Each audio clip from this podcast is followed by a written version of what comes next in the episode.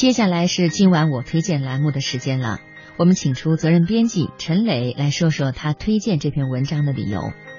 一篇每一对母子都是生死之交，我要陪他向校园霸凌说 no 的文章，绝对是最近最火的文章之一了。文章一出，几乎所有的父母都有义愤填膺之感。此后，相关学校的声明也是引发了讨论。在之后，人们一直等着相关父母的态度。不过，这个母亲并没有更多的声明，于是人们又有了种种猜测。说实话，作为母亲，我也会有这样的担心：自己的孩子会不会因为性格稍微懦弱，在学校被其他孩子欺负？但是我始终认为，一旦孩子在学校出了一些状况，最重要、最首要的做法就是积极跟老师沟通。如果沟通得当，一定会有解决办法。今晚我推荐呢，我们来说说如何成为聪明的家长，怎么和老师打好交道。我的一位朋友，自从儿子上了小学之后，聚会的时候，他说的最多的总是诸如学校的功课太多，孩子写作业时间太长，老师的惩罚手段太过严厉等等不满和牢骚，尤其是对数学老师的微词比较多。我们提醒他有问题要积极的去找老师进行沟通，而不是消极的抱怨，否则会把这种情绪传染给孩子，而孩子呢又无法改变和摆脱那样的环境，可能会影响孩子的学习兴趣。一学期下来，果不其然，孩子的成绩很不理想，尤其是数学成绩是所有科目当中最差的。跟孩子聊起来，孩子也说：“我不喜欢数学老师，我不喜欢上数学课。”的确，我们都知道，很多时候，一个学生喜欢这门课的老师，就会喜欢这门课。尊敬老师，在课堂上就会认真听讲，课堂效率也会提高，知识才能掌握的牢。如果孩子不喜欢老师，通常就连带着讨厌那门学科。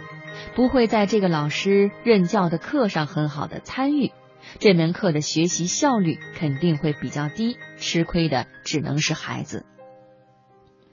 家长的职责不是为孩子制造问题，而是要帮助孩子解决问题，要引导孩子去喜欢老师，哪怕做不到喜欢，也要尊重老师，这样才能让孩子更好的学习。有一个故事。说，一位初中的生物学老师在一堂植物课上遇到某位学生拿来一种自己不知道名字的植物，便让班上的一名同学拿回家，请植物学的博士爸爸帮忙鉴定一下。爸爸知道事情经过以后，告诉孩子：“哪里是老师不认识，分明是老师在考验爸爸。明天到了学校，老师一定会告诉你这种植物叫什么名字。”第二天，老师果然告诉孩子这种植物叫什么了。其实昨天晚上，孩子爸爸已经和老师进行了电话沟通，告诉老师植物的名字，并且让老师亲口告诉孩子。这位爸爸很聪明，他不但保护了老师在孩子心目中的尊严，而且更重要的是，这样更有利于孩子今后的学习。试想一下，这位爸爸如果看到植物以后，直接告诉孩子这种植物叫什么，甚至再把老师贬低一番，效果又会怎么样呢？孩子当然认为当博士的爸爸就是厉害，老师太笨了，连个小草都不认识，他自然就会看不起老师，老师的教育效果就会大打折扣。不要在孩子面前说老师的坏话。最好能够为老师在孩子心目中的印象加分。即使自己对老师有什么不满，也不要在孩子面前流露出来，可以私下跟老师沟通。因为你的抱怨除了对孩子产生消极影响之外，别无他用。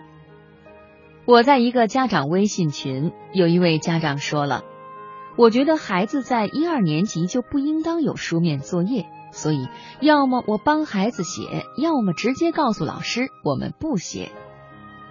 可是让孩子不写作业，孩子就那么幸福吗？武志红说：“人小时候最大的敌人就是不合群，除非你现在就把孩子送到国外，要不就尊重并且配合老师。你改变不了中国的教育大环境，反抗教育大环境的想法，最终就会害了孩子。因为在班级与集体格格不入，孩子的成长过程是最痛苦的。怎么才算配合老师呢？一位十九年教龄的老师说：“所谓配合，老师要求不高，就是家长在不了解我为什么这么做的时候，不要轻易否认我的做法。”老师说得好：“教无定法。”任何老师都有权利选择自己所认为对孩子合适的教育方法，只要不违反法律法规，家长都应该尊重并且配合。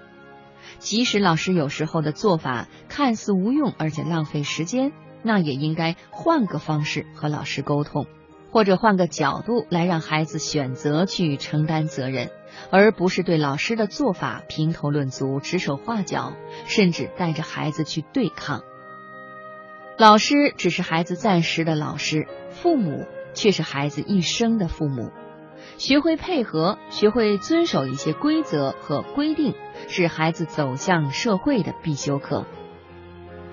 前一段朋友圈里有段刷屏的话：“老师是这个世界上唯一一个与您的孩子没有血缘关系，却愿意因您的孩子进步而高兴，退步而着急。”满怀期待，助其成才，舍小家顾大家，并且无怨无悔的外人。善待您孩子的老师，就是善待您孩子的成长；尊重您孩子的老师，就是尊重您孩子的未来。家长和老师从来都不是一对不可调和的矛盾，而应该是教育孩子战线上的同盟军。劲儿往一处使，才能够促进孩子健康成长。